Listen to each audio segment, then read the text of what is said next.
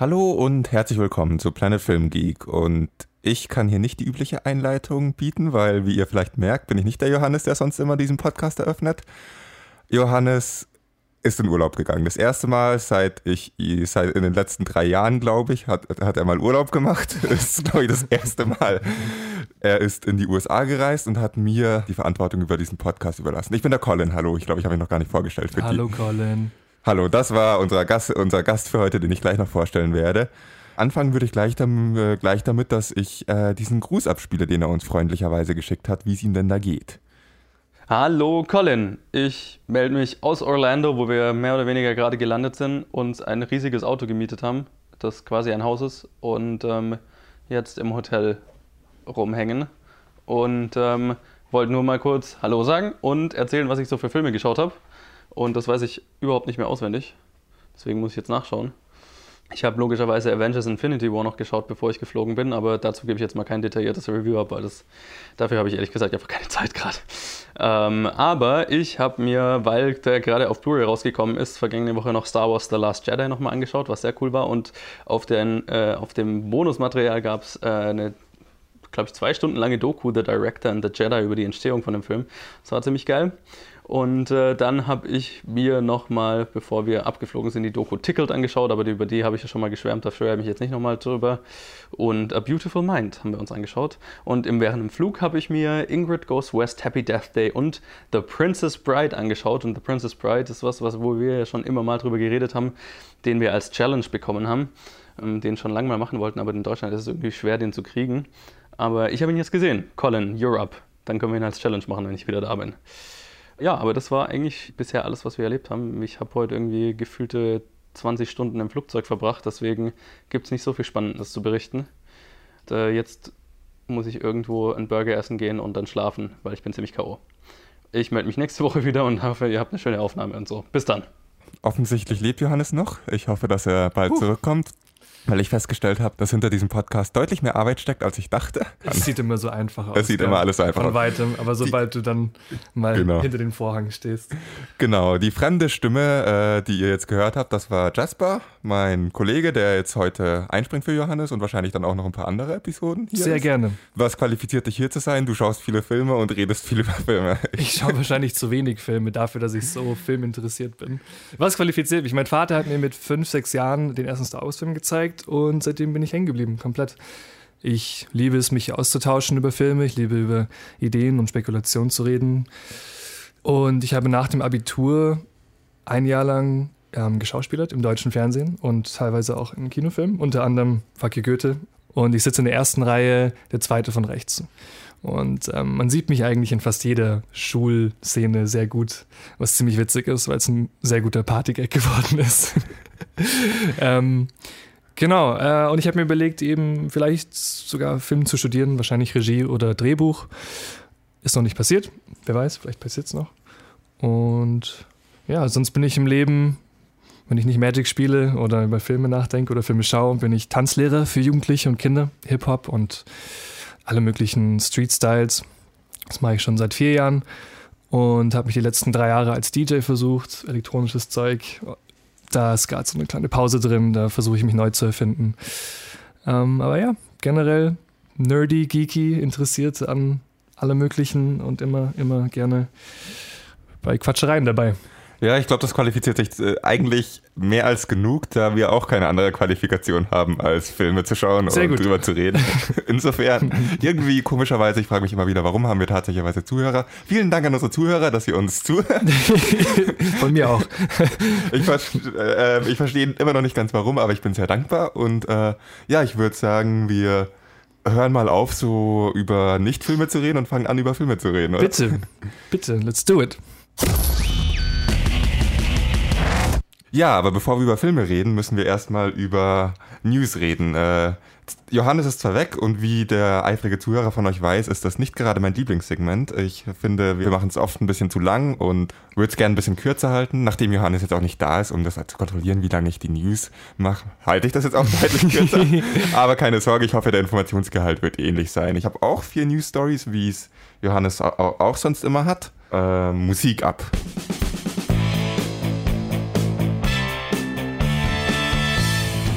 Das erste relevante Ereignis diese Woche war, dass A Quiet Place ein Sequel bekommt. Die beiden Screenwriter von A Quiet Place haben laut eigener Aussage eine Menge Ideen für das Sequel, an dem Paramount nun auch Interesse zeigt.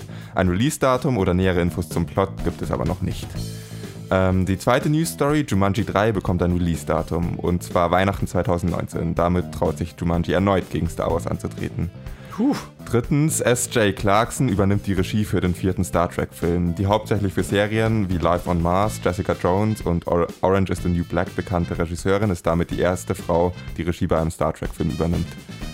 Und viertens, Chicken Run bekommt ein Sequel. Yes! Yes! yes! Fast 20 Jahre nach dem ersten Teil bekommt der Stop-Motion-Klassiker ein Sequel unter der Regie von Sam Fell, der Flushed Away und Paranorman gemacht hat. Also ich glaube, der kann auf jeden Fall Stop-Motion machen. Das Drehbuch schreiben Carrie Kirkpatrick und John O'Farrell, die auch damals bei dem ersten Teil mitgeschrieben haben. Ja, äh, du hast schon deine Reaktion verlauten lassen. Du magst Chicken Run. Ich liebe Chicken Run. Ich habe ihn was weiß ich habe keine Ahnung, wann ich ihn gesehen habe. Ich war extrem jung. Ich war vielleicht äh, in einstelligen Bereich noch. Äh, mit meiner Mutter im, in Kanada, glaube ich, war ich. Oder England. Wir haben, wir haben Verwandtschaft in Kanada und England, kann eins von beiden sein. Auf jeden Fall wusste ich nichts von dem Film, war aber schon als Kind, äh, als Kind mit, mit Wallace Gromit Filmen groß geworden. Und ähm, war halt komplett verliebt schon in, in dieses Genre an Filmen. Und dann hat meine Mutter gemeint, komm, wir gehen ins Kino, wir schauen irgendwas an. Und ich wusste nicht, was es ist. Und dann war es Chicken Run. Und ich war begeistert. Ich hatte keine Ahnung, dass sie einen Sequel planen. Ja, ich wusste auch nicht, bis ich nachgeschaut habe, was diese Woche so angekündigt wurde. Und da stand Chicken Run dabei. Ich habe den Film nicht ganz so positiv in Erinnerung wie du wahrscheinlich. Mein Vater, der ein großer Wallace Gromit-Fan ist, ebenfalls, mhm. hat mir diesen Film mal gezeigt. Wallace Gromit finde ich super. Äh, eigentlich müsste ich Chicken Run auch super finden. Zu dem Zeitpunkt war ich vielleicht ein bisschen im falschen Alter. Irgendwie hatte ich den als nicht so besonders spannend in Erinnerung. Aber ich glaube, wenn ich ihn jetzt anschauen würde, würde ich ihn ziemlich lieben. Hm. Und ja, deswegen freue ich mich, dass er ein Sequel bekommt und werde auf jeden Fall den ersten Teil auch nochmal davor anschauen. Ich glaube, ich kann mich ehrlich gesagt nicht so gut an den Film erinnern, außer nicht. an so ein paar Hühner ja, in Klamotten. Ähm, ja. Deswegen, ich, ich, ich weiß nur, dass mein, mein, mein Past-Ich da euphorisch war bei dem Film. Äh, ob das jetzt legitim ist, weiß ich nicht.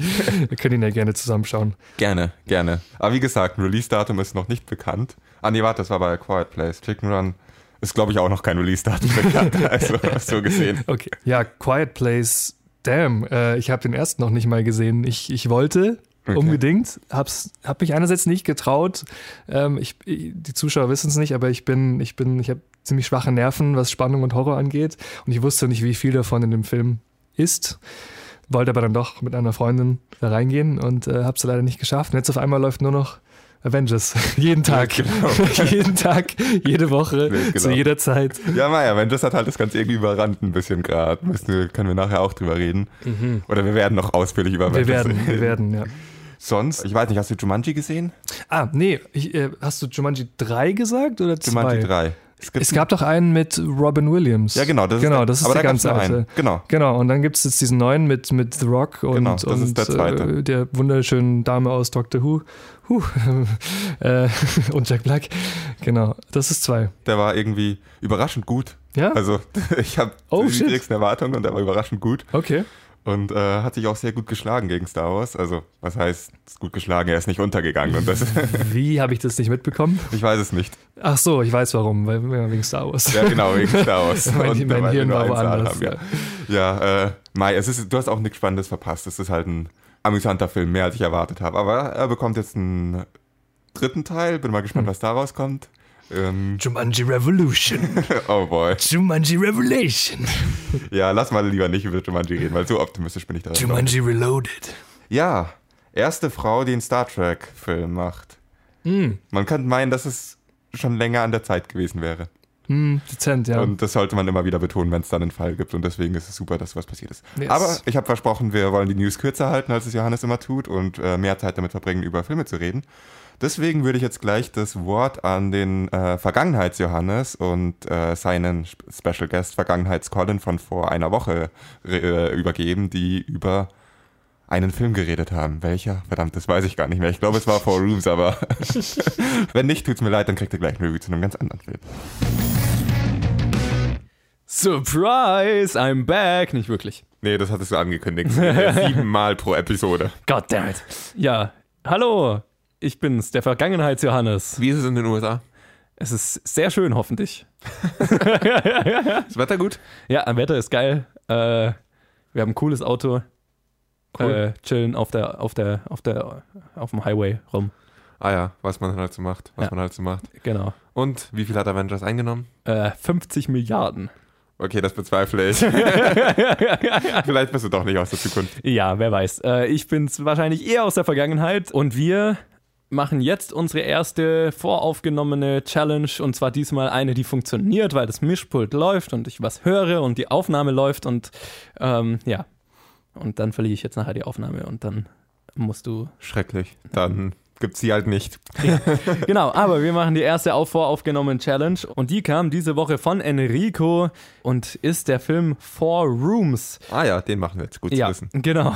Habe ich jetzt einfach mal kurz verschlossen. Der ist unter der Regie von vier Regisseuren, nämlich Quentin Tarantino, Robert Rodriguez, Alexandre Rockwell und Alison Anders. Und äh, spielen mit eine ganze Menge Leute, aber unter anderem Tim Roth, Madonna, Antonio Banderas, äh, Lily Taylor und viele mehr. Und der Film besteht aus vier Kurzgeschichten, die alle im selben Hotel spielen und alle dem Hotelpagen passieren oder mit dem Hotelpagen zu tun haben. Den Film wollte ich schon lange sehen, weil ich äh, zurzeit ein Buch lese über die 90er und den Indie-Film der 90er, wo äh, gerade dieser Film auch ein großer Teil davon ist, nämlich ja, die Produktion von diesem Film berühmt dafür ist, wie viel schief gelaufen ist oder wie, naja, erzähle ich mehr nachher dazu, zu dem Ego von den Einzel Einzelregisseuren und so weiter. Ich wollte den Film auch schon lange sehen. Nicht wegen so einer Story wie du, sondern weil irgendwer vor vielen Jahren, als ich jugendlich mal war, mal zu mir sagte, hey, Four Room, schau den an und irgendwie ist das hängen geblieben. Und dann habe ich vergessen und dann habe ich gemerkt, oh, Four Rooms, ja, den wollte ich damals vor zehn Jahren unbedingt sehen. Cool, schau mir ihn mal an. Ja, Glückwunsch. Also- jetzt, jetzt durftest du ihn anschauen, jetzt musstest das- du ihn anschauen. In der Zwischenzeit hatte ich ihn wieder vergessen und die Story ist herrlich unspektakulär verglichen mit deiner, aber gut. Ja. Dann erzähl mir doch mal, hat sich das Warten diese zehn Jahre lang gelohnt? Hat dir der Film denn gefallen, so ganz generell? Ich finde es schwer, das so ganz generell zu sagen, weil ich hatte wirklich eher das Gefühl, dass ich vier Filme schaue. Schon. Oder sagen wir mal zwei Filme. Also ich habe zwei unterschiedliche Meinungen zu dem Film. Okay. Und so das ein oder andere Segment fand ich wirklich ziemlich gut und das ein oder andere fand ich halt wirklich nicht sonderlich gut. Ja. Also alles in allem hat sich wahrscheinlich nicht so ganz gelohnt oder es hätte sich gelohnt, vorher zu wissen, welchen diese, welche dieser Teile ich anschauen möchte. Keine Ahnung, wie ich das jetzt genau sagen soll. Wie fandest du den Film? Ja, ich wusste ja schon ziemlich genau, auf was ich mich einlasse und das hat sich auch ziemlich bestätigt. Ähm, und geht, mir geht es ähnlich wie dir. Also das eine oder andere Segment hat mir sehr gut gefallen, das eine oder andere Segment hat mir nicht besonders gut gefallen. Ähm, und alles in allem war das Experiment wahrscheinlich eher missglückt als geglückt.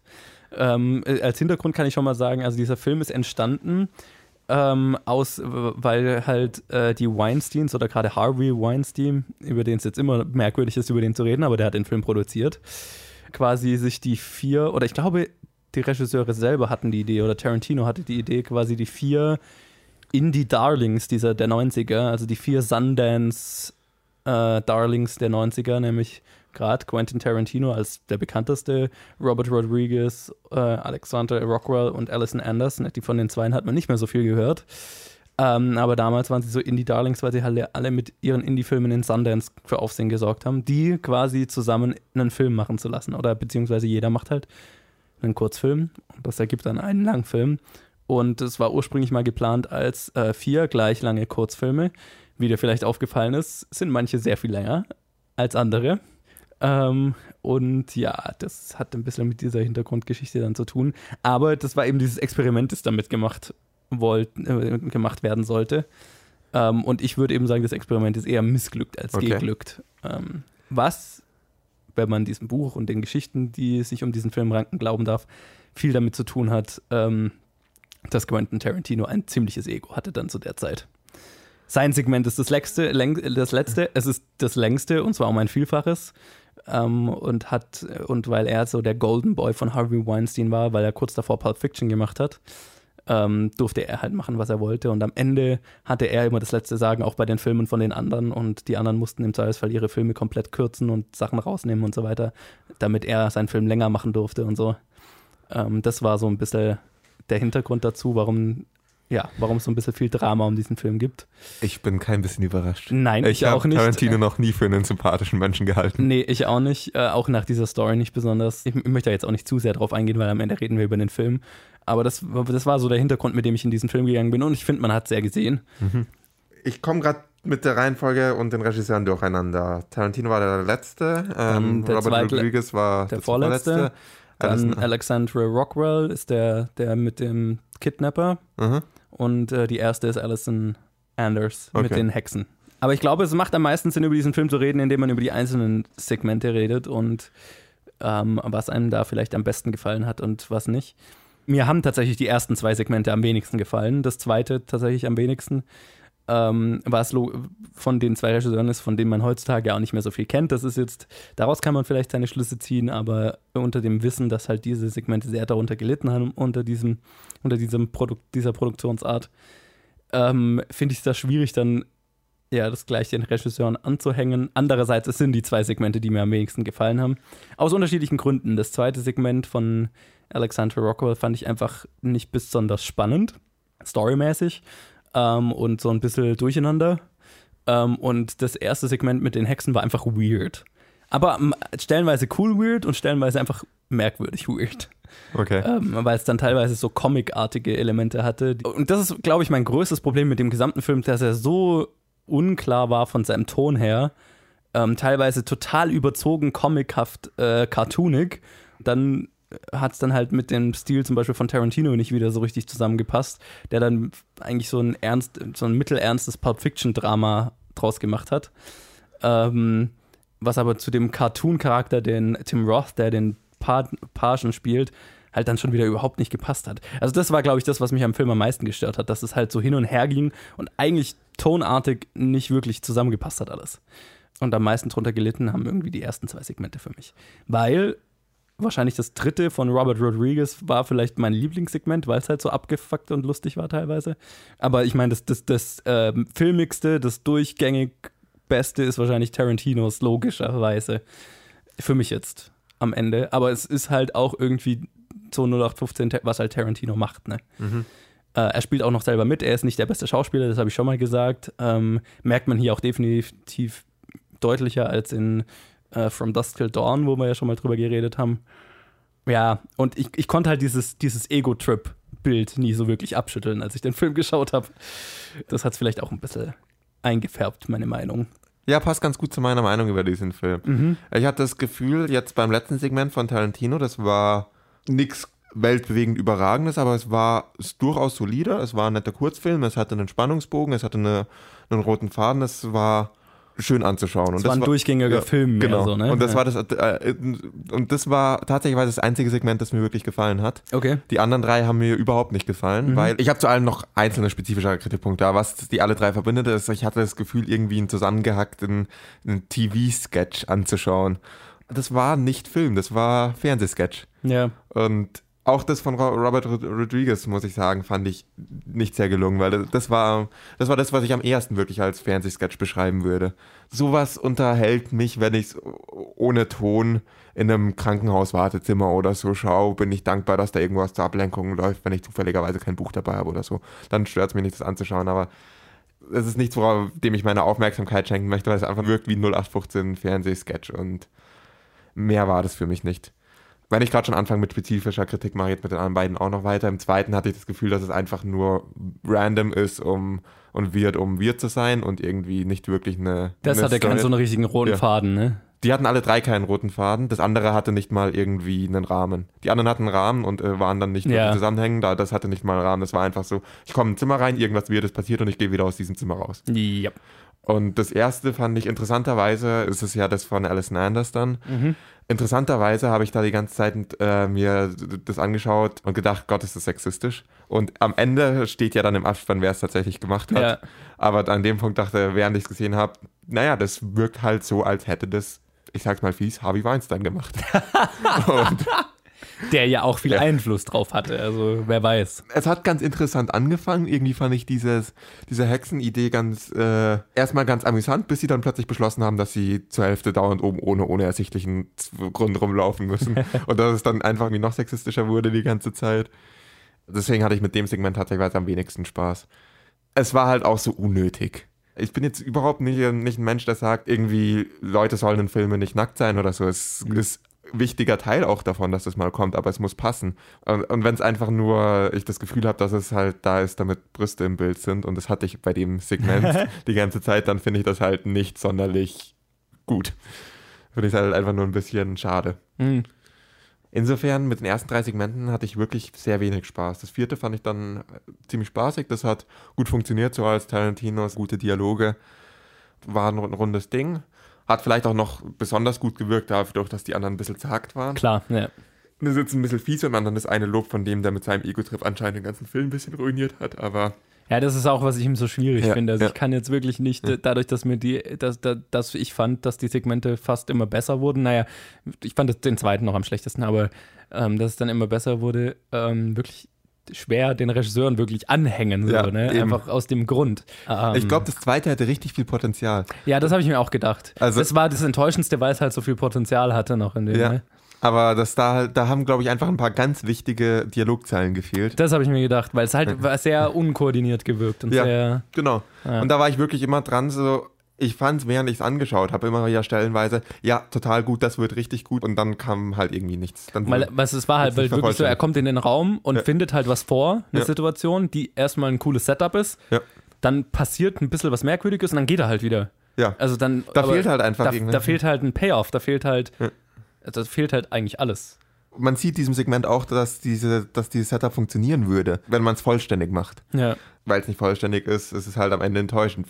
Währenddessen habe ich damit fast am meisten Spaß gehabt, weil ich dann die ganze Zeit aus, drauf gewartet habe, Ja. auf den fehlenden Teil gewartet habe. das Uh, ja was nicht machen kommt. sie daraus? ne? Ja, aber dass sie daraus einen Haufen Scheiße machen, das war halt nicht, was ich mir erhofft hatte und das ist halt, was passiert ist. Nicht mal ein Haufen Scheiße, es ist einfach nichts draus Ja. Es passiert einfach nichts. Es hört einfach auf, das Ja. Segment. Ähm, ja, das erste hat mich jetzt, glaube ich, nicht so sehr gestört wie du. Ähm, ich hatte jetzt so ähnliche Gedanken, aber ja, hat, ich fand es jetzt nicht so extrem wie du. Ich fand es halt nur irgendwie merkwürdig vom Ton her. Also es Ja. war halt mehr so ein Cartoon als, als irgendwas anderes. Es hatte halt auch am wenigsten, nicht Handlung, es hatte halt eher eine Spannungshängematte als einen Spannungsbogen. ja, Also, äh, passiert auch nicht so viel, ne? nee, Es es ist halt auch, wird nirgendwo irgendwo Spannung aufgebaut. Es wird Nee. nie irgendwie, ist halt ja. von vornherein klar, okay, man beobachtet, was was passiert. das ist das, was passiert, das ist das, was gemacht werden muss und dann Das wird halt gemacht. Wird halt gemacht, fertig. Ja. Robert Rodriguez' Segment mit den Kindern hat mir noch sehr, eigentlich ganz gut gefallen. Ähm, auch das hat definitiv so. Also der, der, der, da hat mir der Payoff sehr gut gefallen, in dem, äh, weil das hat einen Twist am Ende, den ich sehr großartig fand. Das fand ich sehr cool. Hat, dem, hat mir noch so ein bisschen mehr, mehr erhofft davon. So ging dann alles sehr plötzlich, aber äh, so dieses Setup von wegen, äh, der Page muss halt auf ein paar sehr, sehr ungezogene Kinder aufpassen, die halt einen Haufen Scheiße machen, ist ja erstmal lustig. Ja, ihr habt meine Meinung dazu vorher schon gehört. Ich hatte halt Mhm. das Gefühl, ich schaue so ein bisschen was von einem Qualitätsstand wie Dinner for One oder so. Ja, ja, ja, def definitiv. Also- Aber das, das fand ich das Interessante, weil dieser Film ständig seinen Ton gewechselt hat. Ich bin auch nicht auf Tim Roths Performance als der Page klargekommen, weil der halt so überzogen äh, cartoonartig war teilweise, dass es mich immer wieder rausgerissen hat. Und dann plötzlich halt in Quentin Tarantinos Segment, das ja das Ernsteste noch ist, vielleicht mit allem, hat es dann halt nicht wirklich reingepasst. Ja, jeder dieser Einzel, dieses, diese Segmente hatte halt irgendwie einen anderen Ton. In das erste Segment hat seine Performance reingepasst, weil das war genauso cartoonig und so genauso überzogen und merkwürdig. Ins zweite hat es halt nicht so wirklich reingepasst. In Robert Rodriguez' Segment auch nicht wirklich. Und in Quentin Tarantinos Segment halt erst recht nicht. Alles in allem war ich ein bisschen enttäuscht von diesem Film. Weil halt wirklich, Total. Du schaust, ich, hab, äh, ich hatte das Gefühl, ich habe jetzt drei Segmente angeschaut, die mich ziemlich gelangweilt haben und dann habe ich halt, dann habe ich das vierte gesehen und das fand ich wirklich gut. Ich hatte damit wahrscheinlich mehr Spaß als mit den meisten Filmen von Tarantino, einfach weil ich auch, weil Tarantino muss man irgendwie bewundern schon. Er kann schon was. Ja, toll. aber seine Filme sind tendenziell sehr lang und seine Art nervt mich tendenziell spätestens nach 50 Prozent seines Films. ich fand zu dieser 20 Minuten, halbe Stunde, was das dauert, War eine gute Mischung, ja. war, war einfach eine perfekte Länge für so einen Tarantino-Dialog. Ich glaube, seiner geht sogar eine Dreiviertelstunde oder so, sein Segment. Was? Aber- das kam mir tatsächlich gar nicht so Ich glaube, viel 40 Minuten ist es. Ja, krass. Aber genau, es Ja. spricht ja dafür. Also Ähm, das, das, das ist halt eine gute Länge gewesen dafür. Da Ja. hat es wirklich alles gut zusammengepasst. Es war tatsächlich, wenn ich sagen mü müsste, ich schaue jetzt was von Tarantino, würde ich wahrscheinlich explizit diesen Teil von dem Film anschauen, weil der mir wirklich sehr gut gefallen hat, weil Ja. das genau die Länge war, auf die Tarantino mir gut tut und alles drüber hinaus wird schnell viel. Total. Sehr fühlst guter Aufbau, sehr, sehr geiler Payoff. Ja. Ja, Also- ich meine, den fand ich ein bisschen vorhersehbar. Das war, Es war total vorhersehbar, aber, es war halt cool ja, aber es umgesetzt. war, Vor allem der letzte Shot halt, der so Ja, lang genau. gehalten wird, der war halt cool. genau. Und vor allem, aber auch die schnelle Reaktion vom Pagen, die fand ich so einfach Ja, so. genau. Zack, bumm, bap, weg. weg. Ja. Nee, das war cool. Und das ist auch, was Quentin Tarantino kann und sein Talent auf diese Länge äh, kompakt äh, gehalten, äh, funktioniert sehr gut. Aber am Ende ist der gesamte Film halt ein fehlgeschlagenes Experiment, das man dem Film definitiv ansieht, finde ich. Und gerade je mehr man drüber erfährt, ist eine faszinierende, aber irgendwie traurige Geschichte. Ja. Aber interessanterweise, wir reden so viel über Unterschiede im Ton im, in dem Film.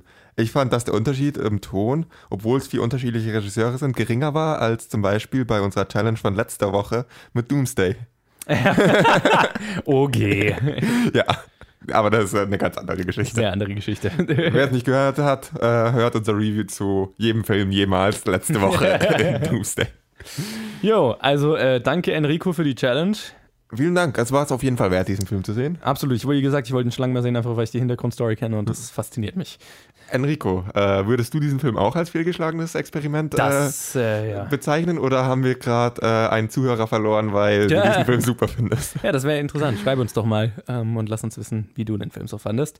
Aber ich würde mal sagen, das war unsere erste äh, voraufgenommene Challenge. Viel Spaß beim Zusammenschneiden. Ich glaube, das war schon sehr lang. Und ich sage mal wieder Tschüss, bis nächste Woche oder so. Und äh, du machst mal weiter mit der restlichen Episode. Wenn das Studio noch steht. Ja. Dann sind wir wohl an dem wichtigsten Segment von diesem Podcast angekommen. Dum, dum, Das, dum. Das Avengers-Segment oder auch genannt das Kino der Woche. Die Filme, die diese Woche rausgekommen haben, sind, die wir angeschaut haben und über die wir jetzt reden werden. Yes. Du hast äh, nur Avengers gesehen diese Woche. Ich Mhm. habe es noch in Early Man geschafft, deswegen würde ich kurz mit einem kurz gehaltenen Review dazu einfach anfangen. Im Kreis aufstellen. Jeder schnappt sich einen Speer. Oh, der piekst. Ach, Treeball, jetzt kommen die Puschen. Oh, Mama. Morgen, Barry. Morgen, Doug. Nimmst du Herrn Stein heute mit auf die Jagd? Oh ja, das ist für ihn das Schönste auf der Welt. Guten Morgen, Espo. Heute schon die Unterhose gewechselt? Ja, hab sie mit Zongo gewechselt. Sitzt perfekt. Chef, Ja, Gravel? ähm, immer wenn ich mich melden tue, tut es will. Dann tu es doch einfach nicht tun. Rubber! Frisch das nicht. Das ist E-Mac.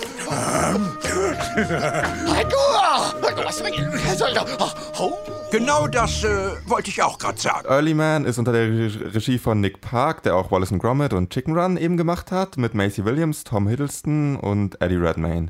Und äh, ich habe mir ein bisschen schwer getan, den Film zusammenzufassen. Es geht um Steinzeit Steinzeitmenschen Doug, der mit seinem Steinzeitstamm ein Fußballspiel gegen den übermächtigen Nachbarstamm, der irgendwie schon in der Bronzezeit ist, gewinnen muss, um halt irgendwie sein Tal zurückzubekommen. Und ja, es ist ein Wallace and Gromit-Style Stop-Motion-Film.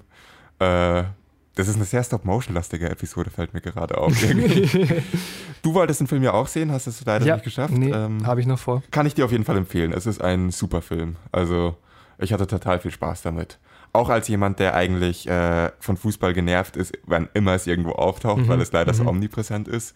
Irgendwie war es in diesem Film süß. Die Story ist so straightforward sie ist. Ich meine, es ist ein Fußballspiel, um ein Tal zu retten. Das ist, hat man schon hundertmal irgendwo gesehen. Es, die Story ist jetzt ein bisschen unkreativer, als ich mir von ihm erhofft hatte.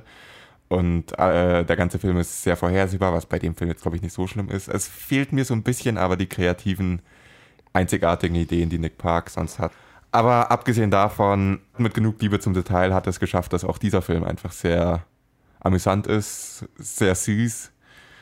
Jeder, der Wallace and Gromit oder Chicken Run mag oder jenen Film von Nick Park gesehen hat, dem kann man diesen Film nahelegen. weil Es ist genau das nochmal. Es ist so ein bisschen, es ist auch so dieses britische sich selbst verarschen, ist auch das, mehr als genug. das wollte ich gerade fragen. Wie Ja. britisch ist dieser Film? Also der Steinzeitstamm ist sehr britisch, sagen wir Yes. es mal so. Sagen wir es mal so. Sehr gut. Ich weiß nicht, wie das. Ja. Das ist so wichtig bei diesen Filmen. Ja, das, ja. Ist, das macht den, den, den, das Charmante so aus, einfach dieses, dieses märchenhafte Britische. Das ist so schön. Das ist, glaube ich, irgendwie was, äh, was die Filme so besonders macht. Das ist eigentlich immer dieses, dieser Humor, dieser britische Humor über Großbritannien, ist das, was ihn wirklich ausmacht. Und das schafft er halt immer mit seinen Figuren perfekt zu treffen. Der Stammesanführer von Dougs Stamm ist so ein, äh, faule Brite, der so Tea and Biscuits und danach dann am Abend sein Bier haben möchte. Und Weißes Tanktop ja, mit, ja, mit genau. Senffleck Genau vorm- das. vorm Aber halt irgendwie nicht, nicht so bogenmäßig, sondern äh, sehr sympathisch. Cool. Aber trotzdem immer noch weißes Unterhemd. Das klingt Ja. fantastisch. Ich habe so Bock, diesen Film jetzt zu sehen. Super. Und dann, dann gab es halt irgendwie diesen, äh, den Nachbarstamm, der ist ein äh, bisschen subtil, aber die hatten durchaus immer wieder französische Akzente. ich glaube, ich, glaub, ich habe es im Trailer gesehen, ja. Ja, aber es ist nicht so, dass sie es damit wirklich, wie man von Briten erwarten würde, es total mit dem Holzhammer Mhm. übertreiben, sondern es ist wirklich schön passend immer dann die, es ist halt so schön Briten gegen Franzosen Mhm. und Die sind halt britisch, wenn sie britisch sind, Ja. und die Franzosen sind Ja. halt. Und das Ja, funktioniert, das ist halt ein Rezept mit äh, Nick Parks Humor und Liebe zum Detail Mhm. und Knetfiguren Stop Motion, das funktioniert halt super. Das war ein total amüsanter Film. Da ist ja eigentlich jeder eine Karikatur Ja, genau. in dem Charakter, genau. so, äh, in dem Film. Ja, ein wahnsinnig schöner Film. Äh, empfehlenswert für jeden, der Kinder hat. Kann sie gerne mit ins Kino nehmen und mit in diesen Film anschauen. Jeder, der keine Kinder hat, der kann genauso ohne Kinder reingehen. Also, Ja, ich Ja. wollte gerade fragen, wie, wie, wie sehr ist das ein Kinderfilm? so wie die Pixar-Filme Kinderfilme sind. Kinder haben viel Spaß damit, aber ich glaube, dass das Zielpublikum mindestens genauso sehr erwachsen sind. Wahrscheinlich sogar noch stärker als bei Ja, Pixar-Filmen. Das ist schön. Das, das klingt richtig gut. Ein bisschen schade, wir waren zu zweit im Kino, was an sich total cool ist, aber Mhm. ich habe mir irgendwie gedacht, der Film ist cool, der hätte mehr Zuschauer verdient. Andererseits hat er den Fehler gemacht, mit Avengers in derselben Woche zu eröffnen. Ja, es ist mutig. Ja, Es ist damit, mutig. damit kommen wir gleich zum nächsten Film, über den wir reden werden, der wahrscheinlich die, den Hauptteil der Episode füllen wird. Avengers Infinity War unter der Regie von Anthony und Joe Russo, die auch Captain America Winter Soldier, Captain America Civil War und haben sie noch einen anderen Marvel-Film gemacht? Nee. Äh, Nee, auf jeden Fall, sie haben die beiden Marvel-Filme gemacht und äh, spielen mit. Letzte Episode habe ich von Johannes verlangt, dass er das, diese ganze Liste an Schauspielern in einem Atemzug runterliest. Er hat es fast geschafft. Ich werde jetzt dasselbe probieren. Robert Downey Jr., Chris Evans, Josh Brolin, Scarlett Johansson, Chris Hemsworth, Chris Pratt, Elizabeth Olsen, Bene- Benedict Cumberbatch, Chadwick Boseman, Karen Gillan, Zoe Saldana, Sebastian Stan, Tom Holland, Paul Bettany, Jeremy Renner, Dave Bautista, Paul Rudd, Benicio del Toro, Don Cheadle, Tom Hiddleston, ah, verdammt, Pom Clementiev, äh, Letizia Wright und Peter Dinklage. und noch viel so mehr. knapp. Das ist vier Ja. Namen noch. Vier Namen gefehlt. Ich glaube, ich, bin- ich, glaub, ich bin weitergekommen als Johannes und damit Okay. bin ich zufrieden. Wow. Ja, worum geht es in diesem Film? Die Avengers führen den unendlichen Krieg, habe ich mal in die Synopsis geschrieben. Ich glaube, jeder weiß, worum es in diesem Film geht. Es ist der lang erwartete Film, dass der lila Mann Thanos endlich aus seinem Stuhl aufsteht und selber Sachen in die Hand nimmt. Und das geht wird kritisch für die Avengers. Ich habe jetzt so viel geredet in den, äh, in den letzten Minuten. Ich habe äh, allein über Early Man geredet. Ich lasse dir mal den Vortritt. Okay. Erzähl mir doch mal, wie du diesen Film fandest. Also, wichtig für meinen ersten Eindruck, ich habe ihn jetzt einmal gesehen am Sonntag, ist vielleicht zu erklären, mit welcher Einstellung ich mir den Film angeschaut habe. Generell bin ich jemand, der Marvel-Filme eher kritisiert hat und von wegen, sie sind durchschaubar, sie benutzen dieselbe Formel, sie sind oberflächlich, weil sie an ein breites Publikum gerichtet sind. Wie konnten wir eigentlich befreundet sein? Ja, ich äh, traue mich das eigentlich auch nicht in der Öffentlichkeit zu sagen. ja, das hast du mir nämlich vor diesem, bevor wir drüber geredet haben, dass diese Episode dazu kommt, hast du mir das nie erzählt. Nee. Habe ich nie beim Marvel geredet. Aber ich hatte eigentlich immer schon meinen Spaß, vor allem mit den frühen Filmen. Also angefangen mit äh, Iron Man 1. Ich glaube, jeder, der Iron Man 1 damals im Kino gesehen hat, würde zugeben, dass der Film für seine Zeit extrem cool war. Er war einfach extrem cool. Genauso wie der Aufbau zu den Avengers und dann der erste Avengers. So. Ähm, aber generell war ich immer so der Meinung, dass, ja, das sind halt entertainende Filme, aber man vergisst sie schnell und das sind keine legendären Meisterwerke. So. Und dann war ich äh, extrem positiv überrascht. Also ich habe die, wie, wie lange sind es? Zweieinhalb Stunden, glaube ich. Kam mir nicht vor wie zweieinhalb Stunden. Ich war, ich hatte, ich hatte Riesenspaß. Ich, ich kam mir vor, wie als, äh, als wäre ich acht Jahre alt und würde auf dem Schulhof mit Freunden äh, ähm, Playfights machen und mit meinen Freunden sagen, ja, und dann schwinge ich den Hammer und dann kommen Blitze und dann reiße ich den Mond auf uns und äh, das ist voll unfair. Oh nein, und dann schieße ich mit einem Pistole und mache einen Backflip. Und diese, diese Art, einfach nur sich zu toppen mit, mit aus abgefahrenen Ideen äh, und, und, und, und Kreativität. war extrem schön. Es hat mir richtig viel Spaß gemacht zu sehen, wie die Avengers zusammenkommen und, und alle miteinander koordinieren und zusammen kämpfen und halt ihr A-Game auffahren. Jeder, jeder bringt ihre größten Spielzeuge sozusagen zum Tisch und, und, und, und seine besonderen Signature Moves und all die zusammengebündelt im Team zu sehen, vor allem zum Beispiel, als sie ähm, alle auf Thanos treffen, auf Titan, die Guardians, Doctor Strange und Iron Man und Spider-Man und sie sich diesen unglaublichen Kampf bieten, bei dem so viel passiert, dass man kaum mitkommt, aber es ist doch wahrnehmbar, also man ist nicht überfordert. Es passiert ein Haufen abgefahrenes Zeug nonstop und es sind, ich glaube, vier oder also mehrere kleine Episoden, die eigentlich zu einem großen Endfinale hinführen. Es ist nicht diese ganz typische Heldensaga, sondern es, sind, es, es fühlt sich eher an wie so mehrere Episoden, die zu einem Strang hinführen. Aber es funktioniert. Es funktioniert. Ich, ich, ich fand, es war nicht ein Clusterfuck, obwohl es leicht eins sein hätte können. Ähm, mit wie vielen Charakteren, die du gerade vorgelesen hast, 540 gefühlt, Ja, äh, haben sie es, haben finde ich, geschafft, dass das alles sehr verständlich war nicht, und nicht langweilig war und nicht wirr. Ja, ich konnte, ich konnte auf jeden Fall für zweieinhalb Stunden meinen inneren Achtjährigen rauslassen, hatte sehr viel Spaß dabei und habe auch am Tag darauf bin ich aufgewacht, habe darüber nachgedacht und meinte, ja, nee, das hat richtig Spaß gemacht. Trotz all meiner Voreingenommenheit vielleicht zum, zum, zum Anspruch oder Niveau dieser Filme. Ich habe ernsthaft wieder Bock auf Superhelden und es war lange immer, für mich hat sich's geschlaucht. Ich habe mir halt einen Marvel-Film vielleicht mal angeschaut auf Netflix oder so, aber ich war nie hyped auf den, auf den, auf den Kino-Release und jetzt denke ich mir, damn, ich will eigentlich wissen, wie es weitergeht. Ich will das Finale auf jeden Fall sehen und ich hoffe, dass sie das können wir später nochmal besprechen, aber dass sie konsequent sind und, you know, also nicht alle einfach zurückholen, was wahrscheinlich passieren wird, wenn wir ehrlich sind. Aber ähm, gerade hat der Film auf einem, ohne zu spoilern, auf einem ziemlich eindeutigen Tief geendet. Mhm. Ohne Lichtblick wirklich. Und das ist ungewöhnlich für Marvel. Und das finde ich gut. Dein, ganz, dein ganzes Loblied kann ich unterschreiben. Er funktioniert. Er funktioniert trotz so vieler Charaktere. Auch wenn ich das fast schon wieder erwartet habe bei Marvel, weil die immer zu viele Charaktere haben und dann immer noch mehr reintun. Und Selbst das bei den Origin Stories. Ja, immer. Und das funktioniert irgendwie. Aber der Punkt, den du erwähnt hast mit es endet auf dem Tief und mit Leute zurückbringen, Spoiler Alert, es sterben Leute. Ich glaube, das hat jeder erwartet in diesem äh, Film. Es sterben auch. Sorry. Es hat jeder erwartet, der diesen Film anschaut, wahrscheinlich, dass irgendwer von, den, von diesen kann man sie noch Protagonisten nennen, wenn es 30 sind? auf jeden Fall. Ich dachte, der einzige Protagonist ist Tony Stark. also, auf jeden Fall sterben Superhelden in dem Film. Das war, glaube ich, jedem klar, der diesen Film anschaut. Was ich erstmal total geil fand, ist, wie schnell sie etablieren, hey Leute, in diesem Film kann jeder sterben, egal wie groß der Charakter ist. Die haben ein Gefühl geschafft, das ich nicht in einem Blockbuster-Film erwartet hatte, dieses Gefühl, jeder kann sterben, habt Angst um eure Charaktere. Und dann haben sie dieses Gefühl wieder vernichtet. Und dann haben sie, ging der ganze Film weiter, ohne das Gefühl, dass hier irgendwie was passieren könnte. Und dann haben sie es erst am Ende wieder aufgebaut. Und das wäre mein erster Kritikpunkt. Das ist schade. Dadurch fühlt sich auch leider das Ende für mich sehr konsequenzlos an. Auch wenn es ein ziemlich faszinierendes Segment war, eine ziemlich coole Passage. Mhm dachte ich mir, ja, das wird doch eh nicht von Dauer sein. Das ist das Problem. Das ist der ja. Hauptkritikpunkt, würde ich sagen, von, von ja. Marvel generell leider. Du weißt, dass ein Sequel bekommt. Wir sehen es auf IMDb, you know? wir, wir spekulieren ja nicht mal. Wir wissen, ja. dass es mehr Filme geben wird. Das wissen wir alles.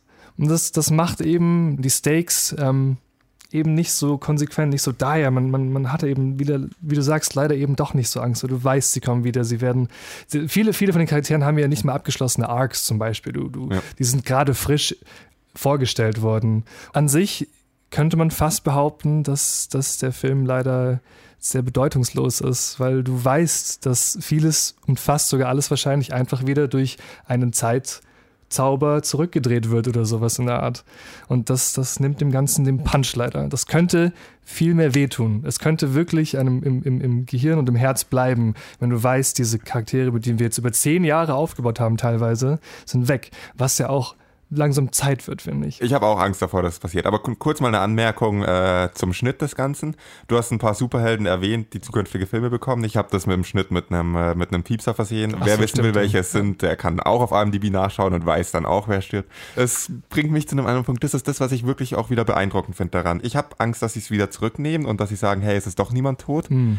Aber als die Charakter aufgehört haben zu äh, existieren, dachte ich am Anfang, gut, es wird eh nur Nebencharaktere treffen. Und dann sah es kurz noch so aus und dann haben sie halt einfach auch mal Hauptcharaktere Mhm, rausgezogen, wo ich mir mhm, dachte, mhm. dachte, ihr tötet eure, Posterboys. ja, eure geliebtesten Charaktere. Und wir sollen euch abkaufen, dass Ja. sie weg sind. Wirklich? Einerseits das, andererseits verdammt mutig. Ich hoffe, dass sie weg sind. Und die Avengers hatten ja ihre Zeit. Ja, ja, es ist nicht so, Fall. als hätten wir nur ein, zwei Filme gehabt, sondern wir hatten 18 Filme, glaube ich, sind das, habe ich Genau. vorhin gehört. 18 Filme, die Genau. zu diesem einen Film hinführen. Jetzt ist doch okay, bei Film, was wird es sein, 25 wahrscheinlich, mal so sagen, okay, zumindest dieser Strang ist abgeschlossen, jetzt ist es Zeit für neue Helden. Es ist nicht so, als hätten wir zu wenig Helden im Marvel Universe, über die man was erzählen könnte. Vor allem, wenn, wenn man in diesem ganzen Universum in letzter Zeit so viele neue Charaktere eingeführt hat. Das ging ja am, lang, am Anfang langsamer, da wurden langsamer neue Charaktere eingeführt. Und in letzter Zeit haben wir so viele dazu bekommen, dass wir mit, sagen wir mal, Tony Stark, äh, Doctor Strange und äh, Star-Lord dreimal denselben Charakter haben. was in diesem Film auch mal gut rüberkommt. Ja. Das sind verdammt witzige Szenen. Aber wenn man dreimal denselben Charakter hat, dann kann man zwei davon töten, theoretisch. Außerdem bin ich einfach ein Fan von Konsequenzen in den Filmen. Äh, wenn ein Charakter stirbt, dann hat er tot zu sein. Wenn durch, was war es, 18 Filme kaum ein Charakter stirbt, dann nehme ich es euch auch nicht ab, wenn ihr jetzt die Hälfte eurer Charaktere Nee. tötet. Nee, leider. Aber wir drehen uns ein bisschen immer im selben Kreis. Ich glaube, wir haben den Punkt drüber gebracht. Ja. Mit, äh, es sind viele Leute gestorben. Das ist gut. Und äh, wir glauben nur nicht, dass sie tot sind. Punkt. Ende dieses Themas. Versuchen Yes. wir mal über den Rest des Films zu reden. Yes, yes, yes. Ich habe sehr viel gelacht. Ja. Gewisse Charaktere, die schon immer lustig waren, so wie Drax, sind auch hier Drax fucking meine- hilarious. Drax hat mein Lieblingszitat aus dem Film. Es ist einfach der Ja, Ton, der, genau. der angenehm ist. Trotz der, dem düst, düsteren Setting. Man kann schon sagen, es ist, auf jeden Fall ein düsteres Setting. Es ist auf, jeden, Fall ein auf düsteres jeden Fall. Setting, aber es ist kein DC-Film, also es funktioniert trotzdem. Ja. Uhu, Shots fired. Es gibt durchaus die Leute, die sagen, mit Marvel können sie nichts anfangen und die haben einen guten Punkt, weil es ist dann immer noch Geschmackssache und das ist eine sehr einfache Sache und wenn es einem nicht gefällt, gefällt es einem nicht. Aber es gibt dann die Filme, bei denen ich durchaus verstehe, ja, mit denen wirst du absolut gar keinen Spaß haben, wenn man dann mal an irgendwie die Qual-Filme denkt. Die braucht man sich dann nicht anschauen. Aber es gibt halt die paar Ausnahmen, die oft Leute auch zum Schmunzeln und zum Lachen bringen, die sonst nichts mit Marvel anfangen können, wie Guardians of the Galaxy war es Mhm. sowas. Mhm. Oder halt jetzt Avengers Infinity War würde ich definitiv da auch mit Deadpool. reinziehen. Logan. Ja, okay, Deadpool ist ja nicht in dem Cinematic Universe. Wir, wir loben jetzt irgendwie die ganze Zeit. Ich muss noch mal kritisieren. Wollen wir über Vision reden? Ich habe mir nicht so viel Gedanken darüber gemacht, um ehrlich zu sein. Fang du mal an, dann ich glaube, ich, glaub, ich steige bei dir besser drauf ein. Ja, es ist einfach nur das Problem.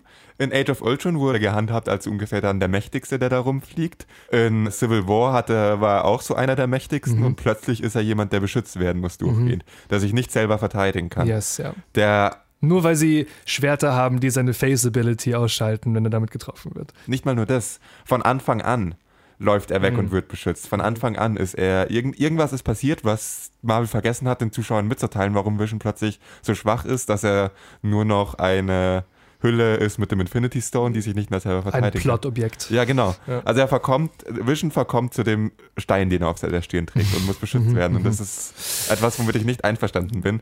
Was mir wichtig ist in Filmen, habe ich ja vorher gesagt, Konsequenzen. Und nicht nur, wenn Aktionen später Konsequenzen haben, sondern wenn man sich auch an die Sachen hält, die man in vorherigen Filmen etabliert hat. Und wenn man Vision als so mächtig etabliert, er ist ja komplett aus Vibranium. Das ist leider eine Marvel-Krankheit, würde ich sagen. Sie schieben sich Power-Level zurecht, wie es ihnen passt, um den Plot voranzubringen. Mhm. Und das ist schade, weil du dann wiederum keinen Charakter so richtig ernst nehmen kannst oder halt nicht weißt, wo du bist. In dem Film ist er super mächtig, in dem ist er voll unwichtig. Blablabla. Es ist, ja, es, Ja. Ist, es, es ist halt zum Plot. Es ist einfach zum Plot gemacht und es ist schade, weil es dann auch irgendwie nicht äh, glaubwürdig rüberkommt. Da ist dieser Film auch ein extrem gutes Beispiel dafür, weil er zwar einerseits, was man ihm zugutehalten muss, sofort ganz klar darstellt, hey, jetzt haben wir die echten Gegner. Allein die Handlanger von Thanos sind viel Da, mächtiger. darf ich kurz sagen, die Handlanger, als jemand, der, der äh, Kind von zwei Künstlern ist und sehr Character Design schätzt und, und Visuals sehr genießt, wie fucking cool waren diese Handlanger. ich habe die so genossen. Jede Okay. Szene, jedes Close-Up, das war so ein schönes Design. Fand ich richtig cool. Die, die, die, die Kampfchoreografien, richtig originell, richtig gut, haben mir super gefallen. Das ist mir so krass gar nicht aufgefallen. Fa ich fand sagen. ich, also Thanos ist natürlich basierend auf seinem Comic Design. Er sieht genauso aus wie in den Comics. Er ist der, Bla der lila, lila Hulk mit goldener Rüstung. Das, das, das muss ikonisch bleiben. Aber ich fand Thanos äh, Darstellung sehr, sehr interessant. Also ich habe erwartet, das wird ein, ein, ein "Äh, ich bin böse und ich mache alles kaputt, weil ich böse bin und weil ihr gut seid, mache ich euch auch kaputt. So wie in Justice League. Ja. Steppenwolf heißt Ja. er. Und im Vergleich dazu versucht Marvel ihn, ihm Thanos sehr, sehr menschlich zu machen. Ja, das Da ist es. Sehr viel Zeit ist ihm gewidmet. Das ist eigentlich Ja. sein Film. Ja. Es sind viele Nebenhandlungen, aber es geht um Thanos Entwicklung, um seine, um, sein, um seine Herkunft. Und das fand ich schön. Ich finde, da kommt dann wieder der, der realistische Filmkritiker durch in mir. Ich finde, das hätte man noch schöner machen können und tiefer gehen, ein paar Schritte. Ja, aber dazu gibt es zu viele 30 andere Charaktere. Und dafür, genau, eben, eben. Und deswegen stört es mich nicht. Man hätte es auf jeden Fall noch schmerzhafter und emotionaler machen können. Whatever, aber es ist schön, dass sie es überhaupt machen. Und Ja. ich muss sagen, Thanos ist einer der coolsten Bösewichte, die ich seit langem Ja. auf dem Bild, auf der großen Leinwand erlebt habe. Und ich habe ihn, dieses Gefühl, dass du machtlos bist gegen ihn, fand ich super. Und wie viel sie aufbringen müssen, nur um Ja. einen kleinen Kratzer ihm zu geben, ist, ist immens, wenn du überlegst, was diese Helden zehn Jahre lang alles auf der Leinwand ge ge geleistet haben. Und jetzt müssen sie zu, zu acht oder zu wie viel sie da auf dem Titan gegen kämpfen, äh, sich anstrengen, um nur minimal Fortschritt zu machen. Mhm. das, dieses Gefühl von Hilflosigkeit fand ich sehr cool bei Thanos. Ja, aber da kommen wir wieder zu den Power-Leveln zurück, da, wie die, wie die Power-Level funktionieren. Und da muss ich dir zustimmen. Sie haben etabliert sofort, hey, der Typ ist böse. Und also nicht, nicht böse im Sinne von er ist böse, weil das war klar, Er ist ein ernstzunehmender Ja, ernst zu nehmen. Motherfucker. Genau, er zerstört alles und jeden ohne Probleme. Ja. Und, äh, Und er ist von sich überzeugt. Ja. Das ist das Wichtige. Er ist ja von, seiner, von seinem Kreuzzug überzeugt. Er meint ja, dass er das Richtige tut. Das auch. Das- aber das sind so zwei unterschiedliche Sachen, so Ja. das Power-Level und das Emotionale. Ja, sorry, ja, mag ich kurz Power trennen. Level, Power Level. ähm, um beim Power Level zu bleiben. Ich hatte oft das Gefühl, dass sie das äh, geschafft haben, dass äh, Thanos so mächtig wird, dadurch, dass sie das Power Level von jedem anderen runtergeschraubt haben. Und das hat mich wieder gestört. Mhm, das stimmt. Es hat schon funktioniert, dass er mächtiger ist als alle anderen, aber es hat gleichzeitig so einen schalen Nachgeschmack hinterlassen von, ja, aber waren die anderen nicht in den anderen Filmen mächtiger? Viel, viel krasser. Ja. Das stimmt. Ähm, wir sehen Ja. sehr viele krasse Moves von Charakteren. Das ist jetzt kein Spoiler. Der Doctor Strange Move, Ja. wo, wo er, you know, Ja. sich aufteilt, zum Beispiel. Ja. Super cooler Shit, der sehr mächtig aussieht. Wird, hat kaum Effekt an ihm. Und ich, man hätte es vielleicht mehr darstellen können, indem Thanos selber krassere Sachen macht. Also einfach durchgehend einfach alles in die Luft jagt. Oder die hat ja einen, diesen einen Stein, der die Realität verändern kann. ja. Und den verwendet er einmal. Er verwendet, er verwendet ihn für eine Rückblende. Ja. Er verwendet ihn nicht und, und das eine andere Mal. Ähm, aber er verwendet ihn nicht so, wie ihn verwenden könnte. Er könnte die alle einfach zu Luftblasen verwandeln, wenn er wollen würde. Aber das passiert nicht. Ja, aber lass doch mal weiter über die Steine reden. Äh, Strange ist auch noch ein guter Anhaltspunkt. Strange hat diese ganze Zeit den Time Stone und verwendet ihn kein einziges Ja. Mal. Warum? Äh, Vor allem, wenn Warum? Wir, vor allem Minimal Spoiler, siehst du es in der Szene, in der er ihn dann verliert, kurz davor hätte er ihn perfekt einsetzen können, Ja. weil da waren sie wirklich kurz davor, die, alles zu lösen. Ja. Waren sie kurz davor, es zu schaffen und ist dann schief gelaufen Ja. Mhm. wegen einer Kleinigkeit und die hätte er mit dem Time Stone super verändern können. Mit dem Time Stone alleine hat Stephen Strange in seinem letzten Film, wie hieß es, da, fuck, Dormu? Auf jeden das Fall diesen, von ja, genau. Ja, ja. Auf jeden Fall dieses intergalaktische, interdimensionale Viech hat er damit Ich glaube, bekämpft. Dormu hieß die. hieß das Und Ding. das war irgendwie noch ein längerer Name, dachte ich. Ja. Und das ist einfach, dafür, Doctor Strange war einfach extrem nutzlos in diesem Film. Ja. Ich meine, bei Iron Man hat so einigermaßen gepasst, bei Spider-Man hat es einigermaßen gepasst, aber es waren eh schon nicht die mächtigsten. Es, es sind eher so Strange und Vision, die Ja. äh, einfach so schwach Fast geworden Götter sind eigentlich. Ja, und dann halt plötzlich irgendwie nichts mehr können oder nichts mehr Das machen. stimmt, das stimmt, ja. Und Das, das, das ist so, ist halt wieder sich, sich zurechtbiegen einfach. genau. Und das, Und das ist schade. Das ist aber wirklich schade. mal genug kritisiert, lass mal wieder das Positive Moment, Moment. Wor worüber ich mir Gedanken gemacht habe, ist, warum macht Thanos all das? Warum muss er die Hälfte des Universums auslöschen? Wird es jemals erklärt im Film? Habe ich das verpasst? Weil es wird einem kein Beweggrund genannt, warum er so davon überzeugt ist, dass er die, die Menschheit oder das Leben in dem Universum ausbalancieren muss, indem er die Hälfte davon vernichtet. Oder habe ich da was verpasst? Die Idee ist ja, dass Titan, seine Heimatwelt, Mhm. äh, zugrunde gegangen ist Genau. wegen Überbevölkerung. Ja. Ah, wegen Überbevölkerung. Okay, okay. Er erzählt ja dann Gamora, der Planet, Mhm. wo er aus, von dem er sie geholt hat, da hat Ja. er ja dann die Hälfte be der Bevölkerung getötet und äh, dann wurde es zu einem Paradies für die andere Hälfte, Mhm. weil sie nicht untergegangen sind wegen Überbevölkerung. Genau. Und deswegen sieht er sich, das ist das, was du gesagt hast, er ist Ah, überzeugt okay. von seinem Kreuzzug. Okay. Er ist ein nachvollziehbarer Charakter mit Motivation, Mhm. was Marvel noch nie hatte ungefähr. Also abgesehen Killmonger von- soll, war, war anscheinend sehr angepriesen. Ja, ich fand den überbewertet. Ich fand ihn auch überbewertet. Ja. Ich habe mich nicht umgehauen, aber, Aber, er wurde ja. gut, gut angenommen. Genau. Aber er, muss man, ist, äh, für Killmonger muss man auch sagen, er hatte eine Motivation irgendwo. Aber Mhm. die meisten Marvel, wieso ich da mal keine Motivation. Und du hast es ja vorher schon angesprochen, er hat eine unglaublich emotionale Geschichte. Mhm. Man kann ihn verstehen irgendwie. Er tut einem ein bisschen leid, man wünscht ihm auch so ein bisschen Erfolg irgendwo und dann wieder doch nicht, weil es doch ein bisschen. Also das funktioniert extrem Ja, gut. ich, fa- ich war auch überrascht. Ja. So für einen Marvel-Film richtig schön. Und ich glaube, wenn man, wenn man das Poster sieht und den Trailer sieht, denkt man, boah, das ist ein riesen sch- episches, kosmisches Schlachtenfinale.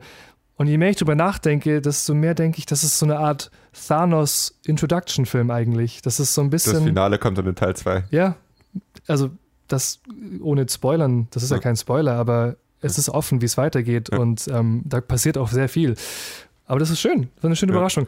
So, nachdem wir jetzt schon die halbe Episode über Avengers geredet haben, äh, bringen wir, glaube ich, noch ein kleines Fazit zum Schluss. Ein bisschen geordneter, als unsere wirren Gedanken es bisher waren und äh, reden dann über andere Sachen. Also ich bin mehr gespannt auf den nächsten Avengers-Film als auf den nächsten Star Wars-Film. Wow. Hätte ich, ich hätte nie gedacht, dass ich das als eingefleischter Star Wars-Fan jemals sagen würde. Aber so wie es um Star Wars sieht, bange ich da mehr drum, als dass ich mich darauf freue. Infinity War hat es geschafft, mich zurückzuziehen ins Marvel Universe. Ich fühle mich fast so wie beim ersten Avengers, als der rauskam. Das war eine ganz, ganz besondere, coole Euphorie damals und es fühlt sich ähnlich an. Fast so ein bisschen nostalgisch, würde ich fast sagen. Ja. Ein schönes, ein schönes Homecoming zum, zum großen Leinwandkino. Kann ich jedem empfehlen, der, der brachiale, epische Superhelden-Action genießt oder vielleicht sie bis jetzt noch nicht genossen hat, aber sich überlegt hat, vielleicht schaue ich mir das mal an. Schaut euch den an. Wenn der euch nicht überzeugt, dann seid ihr einfach verloren. Ihr Wenn ihr noch nie einen Marvel-Film gesehen habt, ist es vielleicht nicht der richtige, um damit anzufangen, Es weil ist nicht der dann Beste, um einzusteigen. viele Charaktere. Ihr werdet Vielleicht vieles verpassen, also- aber Aber so, ich meine mit Avengers, also ist, ich würde mal sagen, so die drei bis fünf Filme, die man gesehen haben sollte aus dem Cinematic Universe, sind vielleicht Avengers, äh, nicht mal Avengers 2, einfach nur Avengers, Civil War, Civil War, Ragnarok Winter und Soldier ja, Winter Soldier und dieser Film. und Iron Man 1 finde ich immer noch super. Dann sind wir aber bei mehr als fünf. Das gehört auf jeden Fall zu den äh, Filmen aus dem Cinematic Universe, bei denen es sich auf jeden Fall lohnt, sie anzuschauen. Es ist keiner von den so lala-Filmen, sondern es ist auf jeden Fall einer der besseren. Mhm. Trotz der vielen Charaktere, es fühlt sich immer noch einigermaßen konsequent an, mehr oder weniger, sofern das möglich ist bei so vielen Charakteren. Wir werden sehen. Ja. Wir werden sehen. Wir können, wir können nur abwarten und hoffen. Klare Empfehlung von mir, für jeden Marvel-Fan sowieso, die, ihr habt ihn eh schon längst gesehen und für nicht jeden Nicht-Marvel-Film- äh, Marvel-Fan, das so ein bisschen am Zögern war. Es lohnt sich schon, es lohnt sich schon. Gönnt ihn euch. Habt Spaß. Und an alle DC-Fanboys, ist definitiv besser als Justice League. Oh mein Gott. Sit down, DC. Sit down, schaut euch den Film an. Take, sit down, take notes. ja, take a seat, son. Ah, jetzt fallen mir schon noch ein paar andere Sachen zu. Ja, daran reden weiter. Ähm, Thanos ist ja komplett CGI. Ja. Hat es dich jemals gestört? Nein. Nicht, oder? Nie. Steppenwolf andererseits. Steppenwolf andererseits. Nein, also das ist ein Charakter, bei dem es, ja, es fällt auf, ja, man weiß es, man Ja. sieht es, aber es stört nicht. Nee, Und er ist, das er ist nämlich ein, ein echter Charakter. Er ist vermenschlicht. Manchmal sieht man die Interaktion mit ihm und anderen Charakteren, da fällt es einem sehr auf, gerade am Anfang, wo er eine, gew- eine gewisse Person hochhebt. Das sah sehr getrennt aus. Aber sonst pff, sehr schön, richtig gut. Ich fand auch die, das ist der letzte Punkt, der mir, glaube ich, eingefallen ist. Ich fand die Locations, die wir bereisen, alle ziemlich cool und originell. Viele davon kannten wir schon. Aber ich fand sie schön. Ich fand sie schön. Sie sind mir im, vor allem ein bestimmter, sie ist mir im Kopf geblieben und Hut Ja. ab. Also das nochmal, das Design- und Art-Team von, dieser, von diesem Franchise, Jesus Christ, beeindruckend. Aber gut, ich glaube, wir haben jetzt dann wirklich genug über Avengers ja, geredet. es reicht. ich reicht. höre schon auf. So, jetzt hat, nachdem ich vier Streiner angespielt habe, habe ich auch den richtigen erwischt. wir reden jetzt mal darüber, ob sich das Lob, das wir an Avengers ausgesprochen haben, auch irgendwo in den Boxoffice-Zahlen niederschlägt. Oh, ich bin gespannt. Lass mich raten. Ja, Ja, ja. eindeutig 10 Millionen Mal ja. 12,5 Millionen Mal, ja, genau genommen. Also, Avengers hat den Platz 1 äh, auf der Box-Office-Liste diese Woche mit 12,5 Millionen eingespielt. Das war eigentlich zu erwarten. Hm. Und dann kommt, glaube ich, der krasseste Kontrast zu einem zweiten Platz, den wir je hatten. Auf Platz 2 ist Jim Knopf Luca und Lukas der Lokomotivführer, der 480.000 eingenommen hat. Das sieht richtig schmerzhaft Ja. aus. Ich habe die Liste hier vor mir. Ja. Wenn man das auf schwarz auf weiß sieht, das tut richtig weh. Ein bisschen, ja. Der arme Jim Knopf. Hey, aber Tut, tut. naja, Jim Knopf hat wenigstens zugelegt. Letzte My Woche bad. war er auf Platz 4 mit seinen 370.000, jetzt ist er auf Platz 2 mit 480.000 gesprungen. Hm. Wäre Avengers nicht, hätte es sogar den Platz 1 zurückerobert. Aber ja, gut. wäre Avengers nicht. Auf Platz 3 ist A Quiet Place. Hat diese Woche 470.000, hatte letzte Woche nur 425.000. Und auf Platz 4 ist der Sexpakt mit 480.000, hatte letzte Woche 375.000. Jeder Film hat zugelegt wieder. Wieso habe ich nicht von diesem Film gehört? Das klingt nach etwas, was mir gefallen würde. Es klingt nach einer schrecklichen amerikanischen Komödie. Hm, okay, okay, never mind. Platz 5 finde ich sehr interessant. Wir haben dort die Live-Übertragung der Metropolitan Opera. Äh, Sandrillion hat äh, den Platz 5 auf der Box-Office-Liste erreicht. Krass. Mit 415.000. Logischerweise, das wäre die Woche, in der er es schafft. Oder letzte Woche. Wie, wie gesagt, letzte Woche war das schlechteste Einspielwochenende seit der WM 2006. Und das hat was zu bedeuten. Und das, daran liegt es auch, dass jetzt mit nicht ganz so gutem Wetter alle anderen Filme wieder zugelegt haben. Aber wenn, wenn Platz 2 schon unter 500.000 ist, dann ist das das Wochenende, in dem es eine Live-Übertragung von der Metropolitan Opera in die Top 5 schaffen kann. Bisschen schade für Early Man, dass er nicht mal irgendwo untergekommen ist. Stimmt. Johannes hat ihn ja in seiner Vorhersage auf Platz 2 gesetzt. Apropos unsere Vorhersagen. Wir waren mal wieder grandios daneben, wie immer. Wir haben beide richtig geraten, dass Avengers auf Platz 1 liegt und das war's. Das heißt, Johannes und ich hatten unentschieden mit dem ersten Platz und alles andere haben wir falsch vorhergesagt. Toller Podcast. Ja, ja, ich weiß. Irgendwie machen wir es traditionell immer falsch. Falls ihr es nicht merkt, das ist noch, das ist das zweite Segment, das ich kürzer halten möchte als Johannes, weil ich lieber über Filme rede als über Zahlen über Filme. Äh, Ich finde ich gut. Deswegen leite ich Finde ich gleich gut. weiter. Die Leute, die sich dachten, hm, veröffentlichen wir lieber nicht diese Woche, weil Avengers, haben sich das bei der nächsten Woche auch gedacht. Weil die Filme, die heute rauskommen, sind äh, interessant. Es sind viele kleine Filme. Ähm, und ich habe keine Ahnung, welchen davon wir im Endeffekt nächste Woche besprechen werden, weil ich noch nicht so genau weiß, wann in, und in wie vielen Kinos welcher Film laufen wird. Ich habe mir mal zwei rausgesucht, die ich mir vorgenommen habe. Und wie immer haben wir dann noch ganz viele andere, die wir erwähnen. Und äh, wenn es gut läuft, werde ich über diese zwei Filme reden, die ich als nächstes erwähne. Und vielleicht, wenn dieses Kinoprogramm es anders vorschreibt, werden wir über andere Filme reden. Das seht ihr dann im Titel der nächsten Episode. Ein Film, den ich meine, ist äh, Sieben Tage in Entebbe. Tab auf Englisch wahrscheinlich. Entebbe, ja, stimmt. Klingt logisch. Unter der Regie von, ich entschuldige mich für meine Aussprache, normalerweise macht es immer Johannes, der kann es auch nicht besser, aber José Padilla, hoffe ich mal, dass es richtig ausgesprochen war, der, der unter anderem den 2014er Robocop gemacht hat und sonst für, für, für Fernsehserien Uh. bekannt ist. Äh, Spiel mit Daniel Brühl, interessanterweise, Rosamund Park und Eddie Marson. Und der zweite Film, den ich mir vorgenommen habe, ist No Way Out. Auf Englisch heißt er Only the Brave. Das ist wieder so etwas, wo ich mich frage, warum denken sich Verleiher in Deutschland, dass sie einen englischen Titel mit einem anderen englischen Titel ersetzen müssen? Ja. Ah ja, okay, fairerweise, der Film heißt, glaube ich, No Way Out unter äh, Bindestrich gegen die Flammen oder so. Regie für Joseph Kosinski, der Tron Legacy oder Oblivion gemacht hat. Nee, nicht oder. Der Tron Legacy und Oblivion gemacht hat. Und oder. Ja, und oder. Mit Josh Brolin, Miles Teller und Jeff Bridges. In Sieben Tage in, äh, in habe ich ja nicht erwähnt, geht es um eigentlich Terroristen. Äh, Daniel Brühl ist auch einer der Terroristen, wenn ich, Mhm, richtig, ja. wenn ich richtig informiert bin, die ein Flugzeug entführen und Richtig. dann Geisel halten. Das ist äh, Sieben Tage lang Geiseln halten, vermute ich mal, in Entebbe. echt? ich glaube. Damn, in, Insider-Infos. Wow. Der Trailer fängt ziemlich intens an. Also dachte mir, oh shit, das sieht ernst aus. Je länger der Trailer progressed und die Musik sich verändert zu hin zu Upbeat Rockmusik, desto mehr hat sich etwas mh, lascher angefühlt. Also er fängt sehr stark an, sehr düster und dann fängt er, sch schwingt die Stimmung vom Trailer eher in, in Actionfilm um. Aber ich glaube generell sah der schon ziemlich intensiv aus. Es war ein ziemlich starker Trailer. Er wenn sah, er sah, ich fand ihn stark, ich fand ihn auch stark. Und der andere Film, No Way Out gegen die Flammen, da es handelt äh, es sich um im Endeffekt Feuerwehrmänner.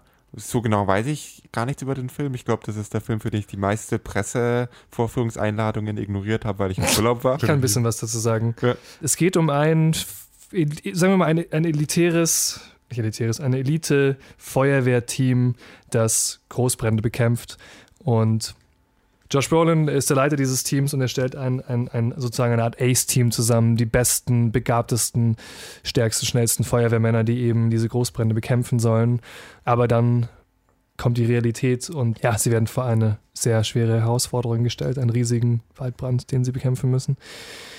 Hat anscheinend gute Referenzen schon bekommen. Ich habe Ja. ich hab, ich hab gehört, dass der etwas, you know, man könnte vielleicht denken, öh, was ist das Feuerwehrfilm? Klingt lame. So, warum, warum sollte ich mir das anschauen? Feuerwehrdrama. Äh. Anscheinend ist das mehr, als man denkt. Das soll ein, ein rundum solider Film sein, den man sich definitiv anschauen soll. Ich traue dem Film einiges zu. Umso besorgter bin ich, weil als ich vorher mal geschaut habe, was das Kinoprogramm für nächste Woche angibt. Und da, ich bin mir nicht sicher, in wie vielen Kinos er laufen wird. Also es wird bei Mhm. beiden Filmen, hoffe ich, dass es möglich wird, diese Filme zu erwischen. Wenn nicht, werden wir vielleicht einen der vielen anderen äh, Filme, die rauskommen, erwähnen oder besprechen. Ich hoffe aber, dass die beiden werden. Dann die anderen Filme, kann ich mal vorlesen, was da so rauskommt. Wer hat eigentlich die Liebe erfunden? Von Kerstin Polte. Keine Ahnung. Ja. Next.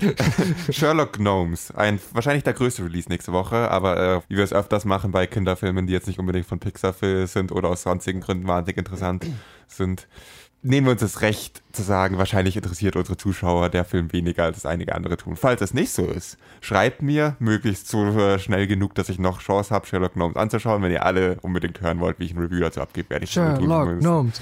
Sherlock Du bist davon Gnomes. ausgeschlossen. Sherlock.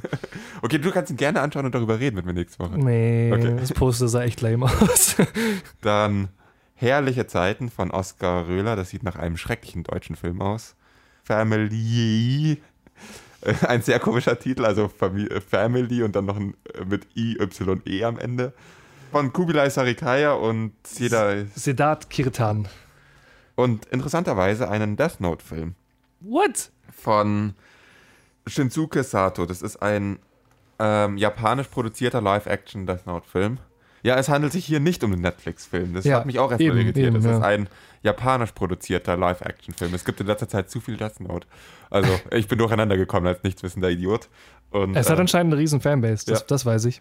ich bin auch mir nicht sicher, wie groß der Release in Deutschland sein wird. Eventuell wird, Hm. er, wird sogar möglich sein, diesen Film anzusehen. Der Live-Action Attack on Titan Release wurde in München, glaube ich, in einem Kino gezeigt. Okay, Und es war ein Special-Event an einem Tag. Also, wow. Ja, ich glaube, ich vermute auch, dass Death Note, Note nur ein Special Event, ein Tag-Ding wird. Wir werden sehen, wir werden sehen, äh, was da rauskommt. Vielleicht schaut ihn einer von uns an und redet drüber, aber ganz ehrlich, äh, ich bin immer noch, ich frage mich immer noch, warum ihr dauernd als Zuhörer-Challenges uns Animes geht. Wir haben doch eh keine Ahnung davon. es ist ein Meme, Mann. Fall nicht drauf rein. Ja, also das sind die Filme, die nächste Woche rauskommen. Wie gesagt, äh, ich habe meine zwei Prioritäten, was ich versuchen werde anzuschauen. Kann sein, dass ich andere stattdessen anschaue. Das werdet ihr dann einfach in der nächsten Episode hören. Ja, und dann bleibt uns eigentlich nur noch unsere. Ja, nee, zwei Sachen bleiben uns noch. Wir, du wolltest äh, mitspielen bei unserem Vorhersagenspiel. Wollte ich das? Hast du vorher gesagt. Oh boy, Du okay. wolltest eine Vorhersage tätigen, wie die Top 5 nächste Woche aussieht. Ach so, ja, ja, ja. Möchtest du anfangen oder soll ich anfangen? Ich glaube, der einzige Film, der aus der neuen Liste hinzugefügt werden wird, könnte Sherlock Gnomes sein, weil das irgendwie Kindern gefällt.